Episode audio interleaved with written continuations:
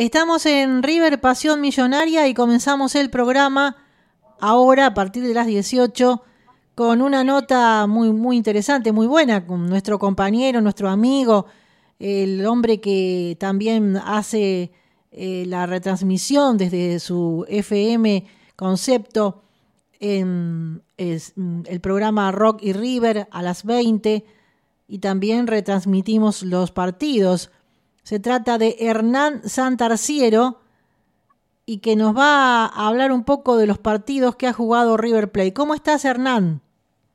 Hola, ¿qué tal, Susana? Buenas tardes. Un abrazo grande para vos y para toda la gente de San Nicolás. ¿Cómo andan todos? Y acá esperando la vacuna. Así que, como todo el mundo, ¿eh? Bueno. Tal cual. Bueno, eh, mientras tanto hay que distraerse con este tema tan lindo que nos apasiona, que es River Plate. Y, mm, y bueno, eh, hemos visto buenos partidos, hemos visto chicos que andan muy bien. Quiero que me cuentes un poco lo que viste el otro día, creo que fue el martes pasado, ¿no? De, Atlético de Paranaense versus River Plate, en donde River pudo ganar con gol de penal y de rebote, va, eh, a, a, Atlético Paranaense 1 a 0 con gol de De la Cruz. A ver, lo bueno de poder analizar el partido hablando con, con vos es que está toda la gente de River escuchando y que no tenemos que ser eh, por ahí tan vendehumos con respecto a eh, tratar de, de, vender una imagen que en definitiva River no dio. River ha ganado la, la clasificación a la próxima instancia de la Copa Libertadores de América pero hay que entender que Atlético Paranaense tenía 15 infectados con COVID y, que eso hizo que en definitiva, y, por suerte para nosotros, tengamos una diferencia a favor. Después también podemos llegar a hablar de lo que tuvimos en contra, que es haber jugado en un terreno en el cual los jugadores de River no, no están acostumbrados, como eh, un campo sintético, como es la cancha de Atlético Paranaense. Pero bueno, en definitiva, River fue superior a lo largo de los 180 minutos, mereció la clasificación a, los cuartos de final de la Copa Libertadores y habrá que ver en definitiva qué es lo que sucede con Nacional. A ver, eh, a priori eh, y en la previa es mejor enfrentar a Nacional de Uruguay que a Independiente del Valle, que hace muchísimo tiempo que viene peleando en serio eh, tanto la Copa Sudamericana como la Copa Libertadores de América, pero esto no quiere decir de que River ya tiene el pasaje a la semifinal de la Copa, ni muchísimo menos. No, para nada. Hay una hincha de River que yo la tengo como la voz del hincha, como vos tenés a, alguna voz del hincha, ¿no? Que eh, le preguntás, que saben a veces más que cualquier este, periodista o, relator, ¿no? Porque tienen una sapiencia increíble de fútbol. Esta señora, eh, yo le digo Mariana River, y siempre me, me, dice en este programa, porque actúa como la voz del hincha desde Buenos Aires también, que le tenía muchísimo miedo a, mm, a la liga, a la liga ecuatoriana, pero por suerte se pudo clasificar a duras penas por penales Nacional de Montevideo y yo no sé si nos hizo un bien, porque los partidos hay que jugarlos. También creíamos que contra Atlético Paranaense iba a ser más fácil, y sin embargo jugó diezmado por el COVID y nos hizo un gran partido. Jugó el tercer arquero y atajó todo, porque River atacó, atacó a pesar de sus falencias últimamente, pero lo tuvo ahí y bueno, eh, le hizo partido. Entonces no hay que confiarse, como decís vos.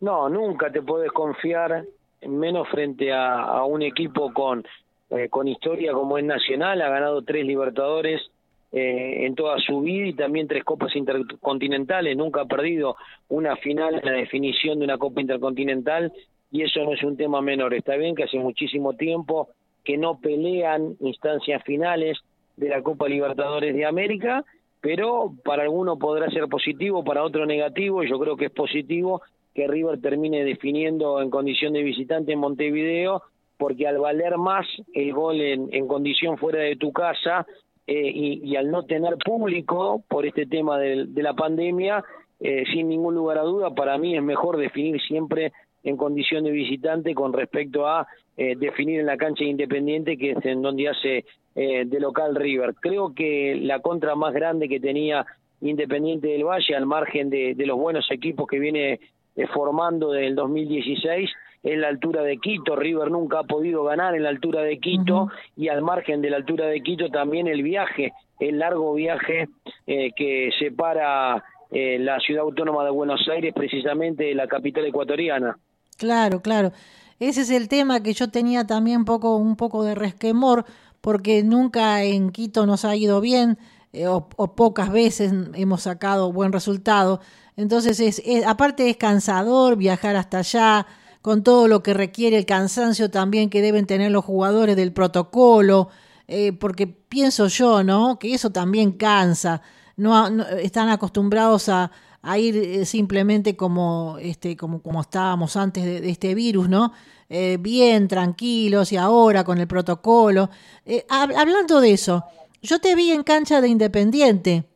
Y bueno, ya te, te, dan el permiso ahora, porque daban el permiso para los la gente que televisaba simplemente. ¿Desde cuándo tenés el permiso para ir a, transmitir los partidos mm, locales?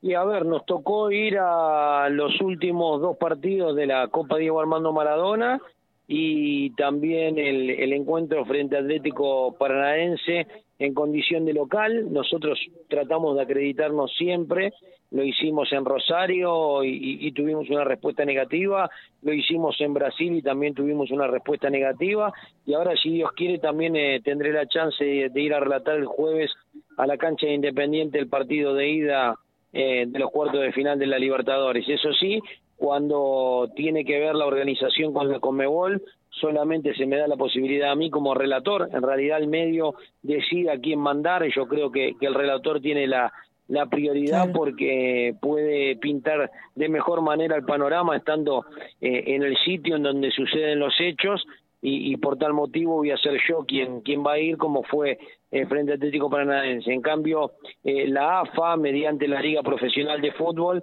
se maneja de otra manera y por ahí puede llegar a dar la posibilidad de tres eh, credenciales o dos credenciales, que es lo que sucedió en los últimos dos partidos.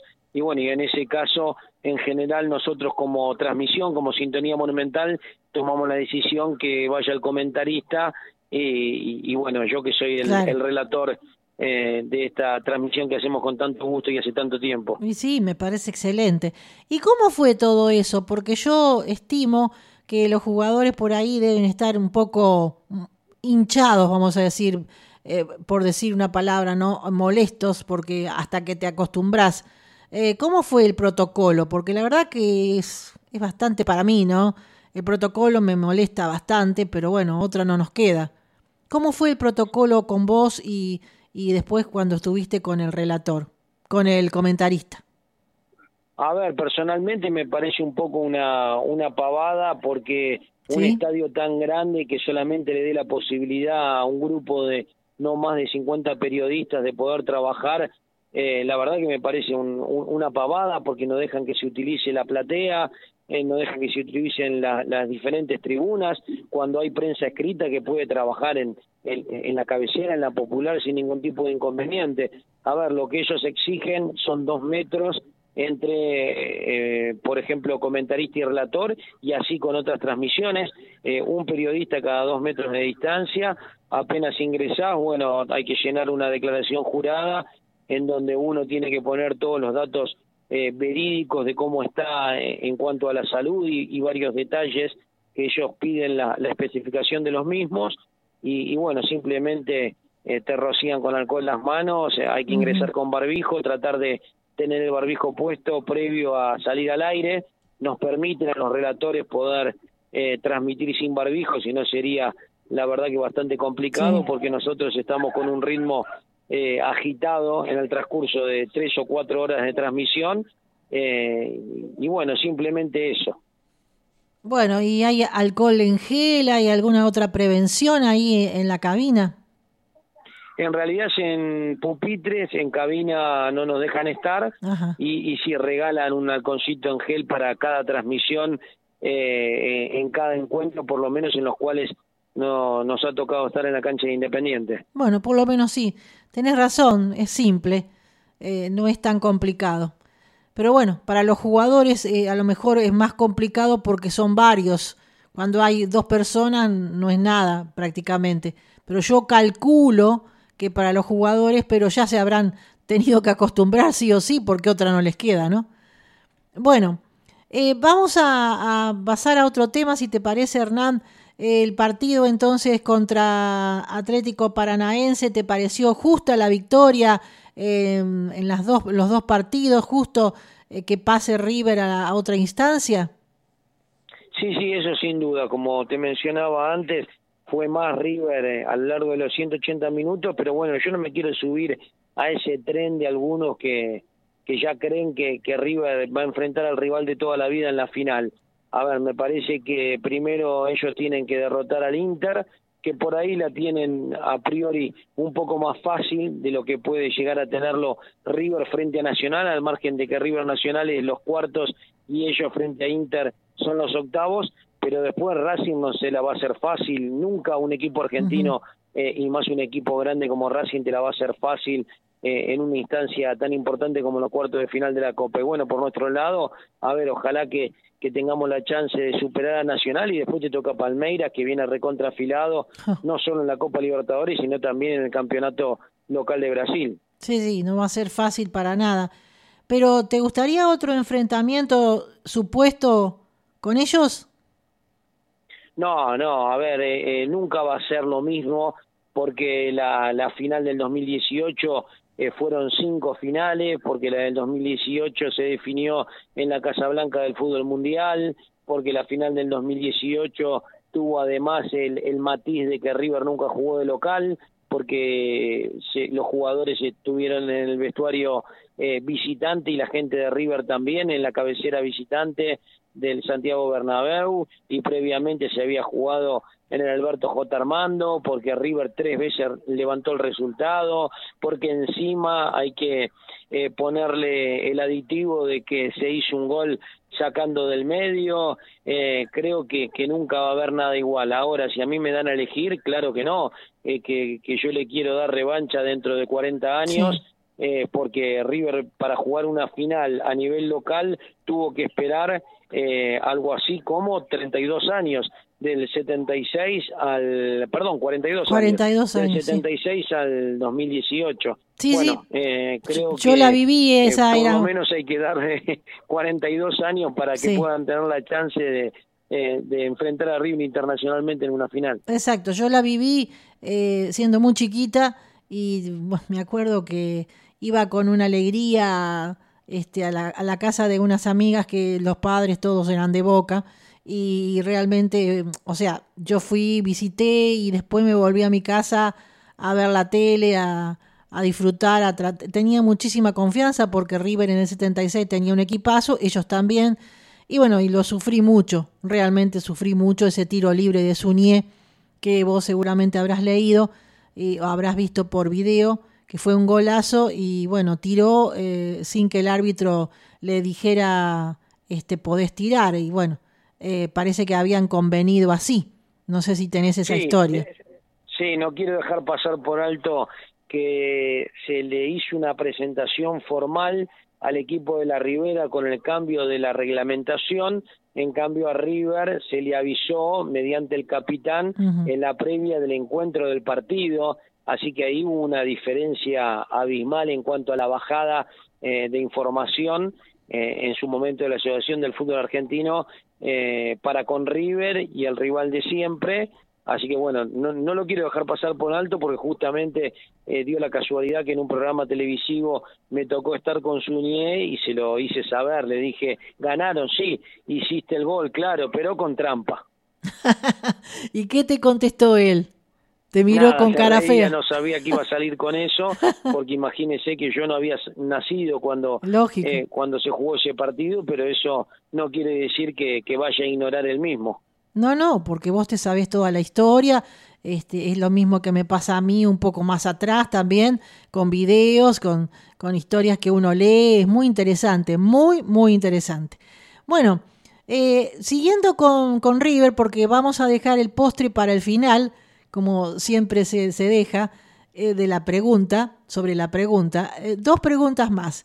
Bueno, decime qué te pareció este partido con Godoy Cruz, porque mm, en River le ganó 3 a 1 cómodamente, se clasificó ya anteriormente, ¿no? Para la otra fase que se va a sortear este ahora, más tarde. Eh, de este campeonato, de esta liga que se llama ahora Diego Armando Maradona, eh, bueno, la liga profesional de fútbol, ¿no? Entonces, ¿qué te pareció con los juveniles? Que hay seis más o menos que terminaron jugando, que se han destacado algunos y que Gallardo tiene mucha esperanza y fe en ellos. No, impresionante. La verdad que cuando uno vio tanta cantidad de chicos surgidos en el club jugando en la primera división y, terminando un encuentro eh, dio dio gusto eh, y nos llenaba de orgullo y aparte eh, uno se daba cuenta cómo se entendían se conocían y lo bien que jugaban eh, a ver a River históricamente le fue siempre más fácil sacar jugadores de la mitad de la cancha y en cuanto a la delantera eh, que con respecto a defensores y, arqueros. No quiere decir que no haya sacado en su historia arqueros y, defensores, eh, pero sí me parece que siempre fue más fácil eh, que, triunfen jugadores en el mundo que están emparentados con el buen fútbol en, una mitad de la cancha o en una delantera. bueno, a ver, me parece que, que no es medida Godoy Cruz sin faltarle respeto al equipo tombino, está en una renovación fue el peor equipo de la zona 3, solamente consiguió un empate de seis partidos y, bueno, lógicamente River iba a poder eh, ganar el partido tranquilamente. Sí se podía haber, haber cambiado por ahí el rumbo del encuentro si se le cobraba el penal eh, que, que no se le ha cobrado a favor a Godoy Cruz. Creo que ahí erra el árbitro Chavarría, eh, se, se equivoca, no lo ve bien, no lo ve claro pero igualmente me da la sensación de que River iba a ganar el partido porque fue superior a lo largo de los 90 minutos. Eh, a ver, eh, está bueno de que River haya arrancado mal, que el primer partido lo haya perdido porque todo el mundo salió a atacarlo y, pensando de que se jugaba en otra velocidad distinta, eh, menor con respecto a la Copa Libertadores de América y después pudo eh, demostrar de que le da importancia tanto al fútbol local como al fútbol internacional y terminó ganando eh, los cinco partidos al hilo y, consiguiendo eh, ser el segundo equipo más importante de toda la Copa Diego Armando Maradona en cuanto a los puntos, porque fue el segundo equipo que mayor cantidad de puntos consiguió. Y, no te olvides que fue con suplentes todos esos partidos prácticamente. Así que se decía que no había gran plantel, que éramos cortos, pero yo ahora estimo que si Gallardo preparó estos juveniles, les tiene mucha fe, él los ve día a día y bueno, están rindiendo sus frutos y yo creo que tiene un futuro extraordinario River en cuanto a jugadores. Por ejemplo, a mí me gusta mucho Santiago Sosa, que eh, le dijo Gallardo, tengo entendido, que si se quedaba tenía que jugar en cualquier puesto que él le dijera porque no había lugar. De cinco hay muchos cinco, está Suculini, está Poncio, está bien que ya pronto se va a retirar, pero siempre juega bien Poncio por lo general.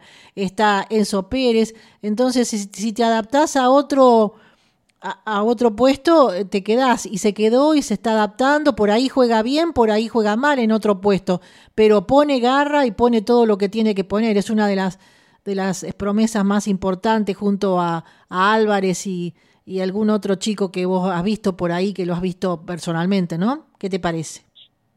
Sí, por ahí no fue tan así la charla, ¿no? Él le dijo que se quede, que él lo iba a tener en cuenta, que él lo quería dentro del plantel. Él suele trabajar con planteles, cuando digo él, digo Marcelo Gallardo, ¿no? Suele trabajar con planteles que no superan los 25 jugadores, no le gustan los planteles largos, no le gustan los grupos grandes, seguramente como para poder controlar y llevar una mejor armonía es que trabaja de esta manera y bueno, los frutos están a la vista. Santiago Sosa es volante central, eh, pero bueno, Santiago Sosa es, es, un chico con condiciones y que hoy tendrá que ser la nueva rueda de auxilio de River si es que quiere ser parte eh, de este equipo. Esa es la realidad, como en su momento fue Camilo Mayada. De volante central es complicado por lo que acabas de mencionar vos, eh, Susana. A ver, Enzo Pérez Leo Poncio ya está grande, pero sirve más en el vestuario de lo que sirve en la cancha, al margen de que en el último tiempo viene jugando buenos partidos. Está Suculini, que cada vez está mejor y, y tuvo mayor cantidad de participaciones previo al debut de Santiago Sosa y recién después aparece eh, Santiago Sosa ahí asomando como para tener una chance como volante central. Por eso es que eh, Gallardo le dice, bueno, ¿querés jugar? ¿Querés ser parte? Y bueno, hoy te necesito como eh, volante por derecha, hoy te necesito eh, como un enlace entre los defensores y los mediocampistas, hoy te necesito como un central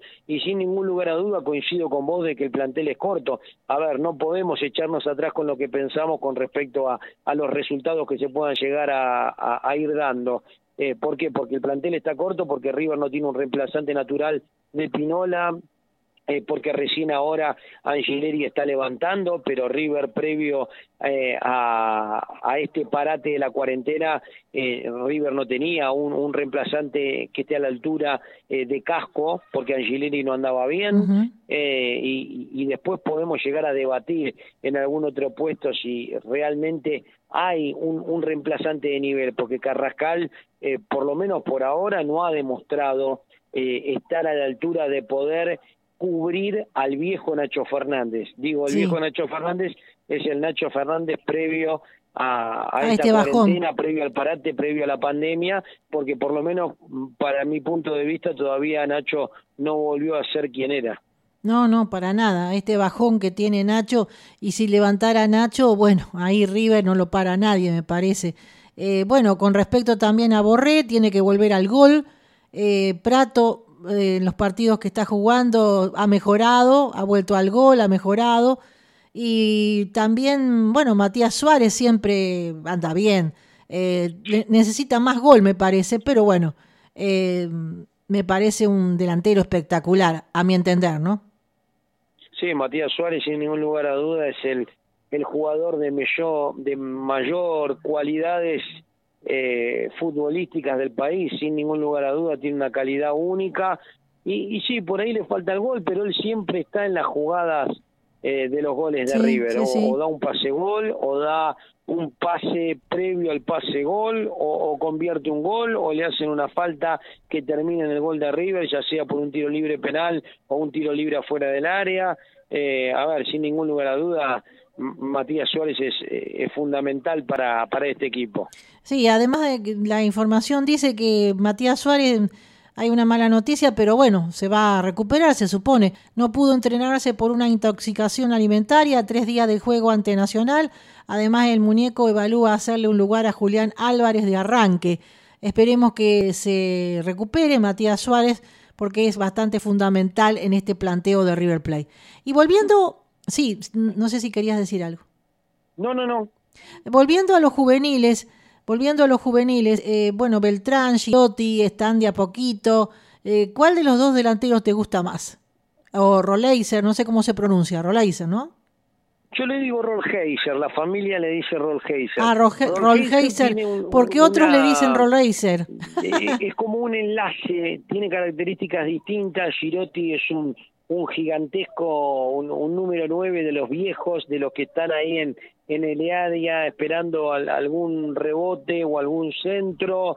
Y, y, bueno, y Beltrán tiene garra, tiene corazón, que puede hacer más la, la banda, que puede jugar más de, de la cruz, digamos, Beltrán. Son diferentes las cualidades de, de estos tres chicos que acabas de mencionar y, creo que los tres tienen futuro. Hay que esperarlos. Son chicos que van a equivocar, necesitan tiempo, hay que esperarlos. Pero también te pueden salvar, como Girotti el otro día que hizo un gol. También te puede salvar y, ganó River. También puede ser eso. Hay otro... Sí, siempre, sin duda. Eh, a ver, Julián Álvarez eh, te ha salvado unos cuantos partidos y ya no es un chico, porque es un chico pero viene hace mucho jugando en la primera de River, eh, Ferreira te ha salvado y ya no es un chico, sí, tiene un bajón. Hace tiempo Ferreira no volvió a ser quien era. Pero hay que eh, esperarlo. Ojalá que, que, vuelva a, tener la, posibilidad eh, de, por lo menos jugar dos o tres partidos seguidos, porque creo que el, que el fútbol y la confianza te va a dar el nivel y no, y no entrando como está ingresando en el último tiempo un rato, Eh, pero bueno, son, a ver, llegar a la primera división de un club como River no es fácil y si llegás, eh, indudablemente algo tenés y, ya lo han demostrado. En su momento lo demostró Ferreira, eh, ahora lo está demostrando Álvarez y ya lo va a demostrar eh, Girotti, Rolheiser y, y, Beltrán. Bueno, Rolheiser tuvo la mala suerte de la lesión que lo dejó afuera seis meses de las canchas, si no por ahí ya vendría con mayor rodaje. Sí, sí, Las últimas preguntas entonces eh, con respecto a Tomás, ese chico que salió, que es nuevo, es jovencito. este chico Tomás que... Castro Ponce. Tomás Castro, claro. Mm. ¿Qué te parece? ¿Qué te parece? No, perdón, eh, Simón. Simón.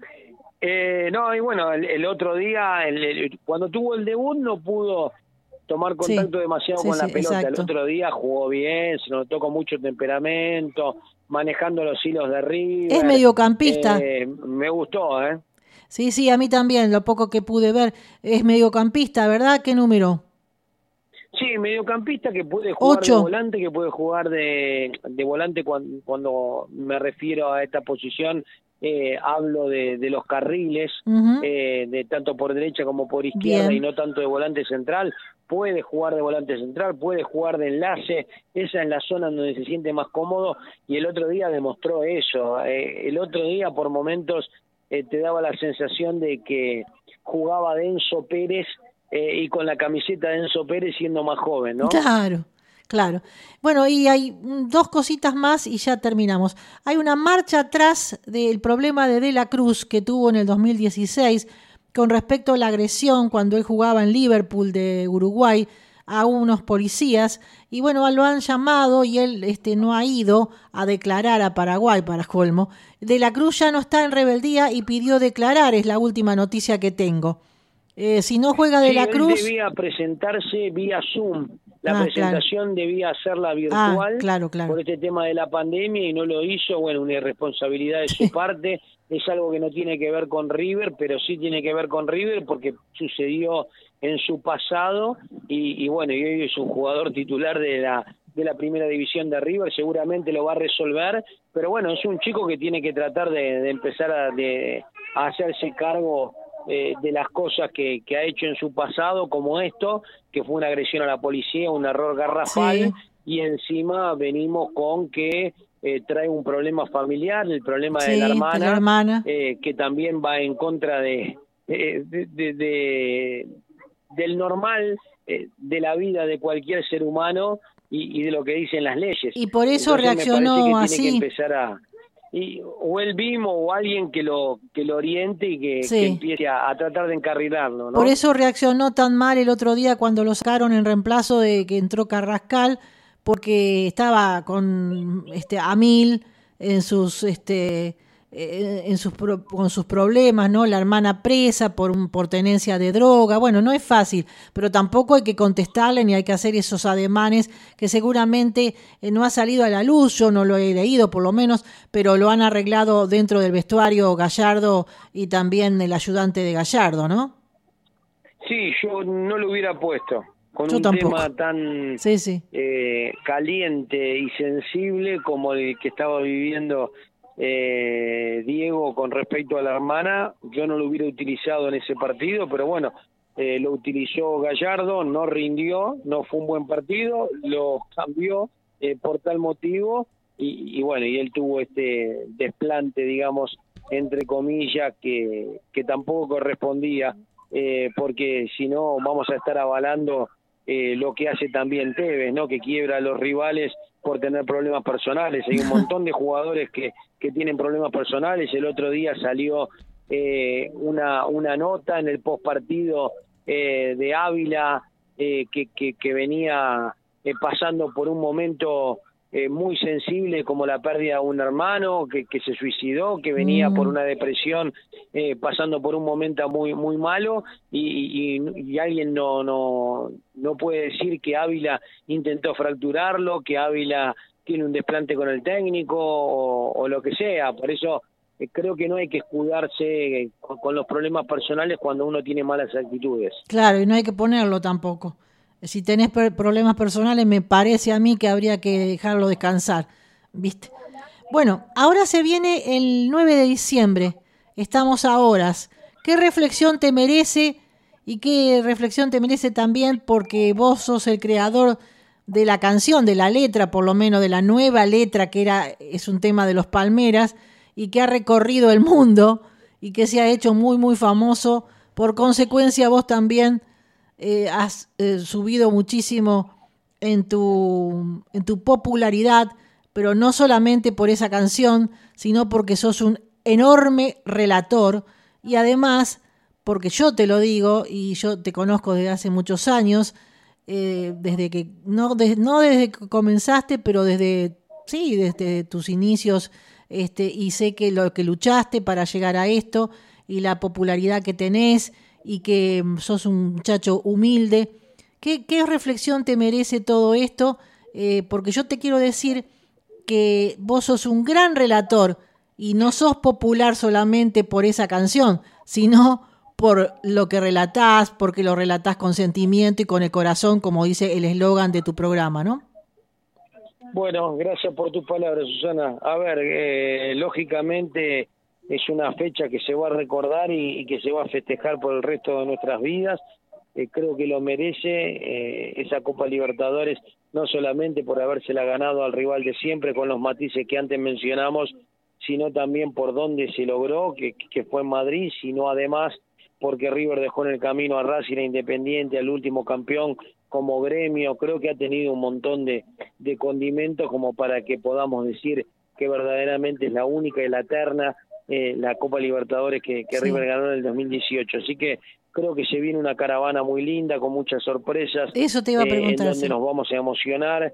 Eh, está bien en medio de una pandemia, se pide que la gente vaya en bicicleta, en moto, en camión, en camioneta, en colectivo, en auto, porque bueno, el ir caminando hace que que se pierda la distancia social, pero creo que, que, bueno, que va a ser una fiesta única. No habrá las 120 mil personas que hubo en la caravana de, los 100 años, no habrá la, las 100 mil personas que hubo en la caravana de la bandera más larga del mundo, pero sin ningún lugar a duda eh, se va a, a, llegar a una cifra similar a las 70 mil personas que, irán en esa caravana del obelisco al Estadio Monumental para festejar la, Copa Eterna. ¿Quién, organiza la, la subcomisión del hincha de River? En realidad yo no sé quién hacer cargo, no hay nadie que, haya recogido el guante y, que haya levantado la bandera de esta caravana, eh, simplemente es una caravana eterna formada y, organizada por, por los hinchas de River. Eh, ese es el título esa es la esencia de la misma y, bueno, y sin la necesidad de que nadie se haga cargo y que lleve el nombre de, de ningún tipo de agrupación ni nada por el estilo, eh, porque bueno, nosotros tratamos de hablar con, con muchísima gente y todos nos dicen lo mismo, no queremos figurar, no queremos figurar, no queremos figurar. ¿Y a qué hora empieza la caravana? Va a arrancar a las 7 de la tarde en el Estadio Monumental, en un horario en el cual muchísima gente ya ha dejado de trabajar y, yo creo, pero sin temor a equivocarme, de que eh, van a ser las 11 de la noche, la medianoche, y toda la, todavía la gente va a estar en, las afueras del Estadio Monumental cantando y, festejando. Nosotros con, con el equipo de Rocky River y de Sintonía Monumental estamos armando algo lindo eh, para sumarnos a, a, la caravana y, y desde temprano eh, yo ya quiero estar a las 3 de la tarde ahí en el obelisco para organizar todo y para para poder estar con, con la gente de River, que creo que es la finalidad. Festejar. ¿Y cómo se te ocurrió, la última pregunta está así, que es verdad, cómo se te ocurrió eh, hacer esa canción?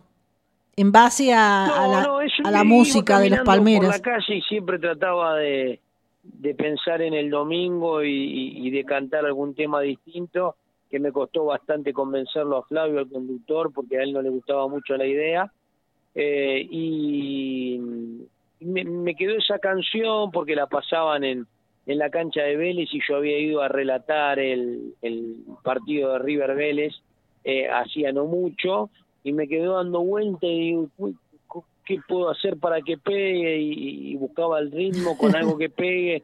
Entonces, na, na, na, lo que quiere la chula, como te duele la cola. Y bueno, y ahí salió y después es terminar de completar la canción eh, sentarse, pensarla e, ir eh, conjugando mm, partes que, que peguen con, con algo eh, que tenga alguna finalidad, porque en definitiva, al margen de que no soy Mozart, eh, tiene que tener alguna finalidad y tiene que decir algo la, eh, la canción y bueno, en este caso está vinculada al, al folclore y al triunfo eterno de esa copa. ¿Y qué te pasa cuando vos escuchás la canción que la cantan en, en todas las canchas, no? Porque a otro, otros la han adaptado también para sus e equipos. Eh, bueno, es únicamente orgullo, ¿no? Es el, a ver, la primera vez que lo escuché creo que fue en el Estadio Monumental, eh, emociones, orgullo, y creo que el momento de, de, mayor impacto eh, fue cuando jugamos eh, en la previa de la final en Lima, en el Estadio Monumental de Universitario, eh, a ver, fuera del país, en, en, la previa de una final de Copa Libertadores, que toda la gente de River esté cantando un, una canción que, que por ahí a uno se le ocurrió, no deja de ser eh, más que eh, qué orgullo y decir, bueno, eh, hice algo por, por la gente de River o para la gente de River. Me acuerdo que en la Copa Argentina, cuando después River perdió con el Flamengo y que luego a los pocos días tuvo que jugar la final de la Copa Argentina, Fernández, Nacho y algún otro jugador cantaban esa canción. Lo dijeron los periodistas y yo le leí los labios Así que fue muy, muy gratificante también porque para mí, porque yo soy tu amiga y me causaba gracia digo, qué bueno, qué bueno. Y bueno, y la última de las últimas de las últimas, cántame la canción, el estribillo nomás, dale. bueno, dice, hoy yo festejo, ganamos la recopa, ya habíamos ganado la mejor de todas, y vos que renovaste el pasaporte para viajar solamente a Córdoba Vos seguime hablando de mi descenso, que yo sigo dando vueltas sin parar, como te ven en la cola. Desde el 9 de diciembre. bueno, un beso grande, Hernán, cuídate y bueno, muchos saludos a tu familia y bueno, muchísimas gracias por esta nota tan, tan emotiva, tan linda, tan bien riverplatense. ¿eh? Abrazo grande, Susana, gracias por el contacto de siempre y, y, un saludo para toda la gente de San Nicolás y en especial a los que siguen a FM Emociones. Gracias, gracias.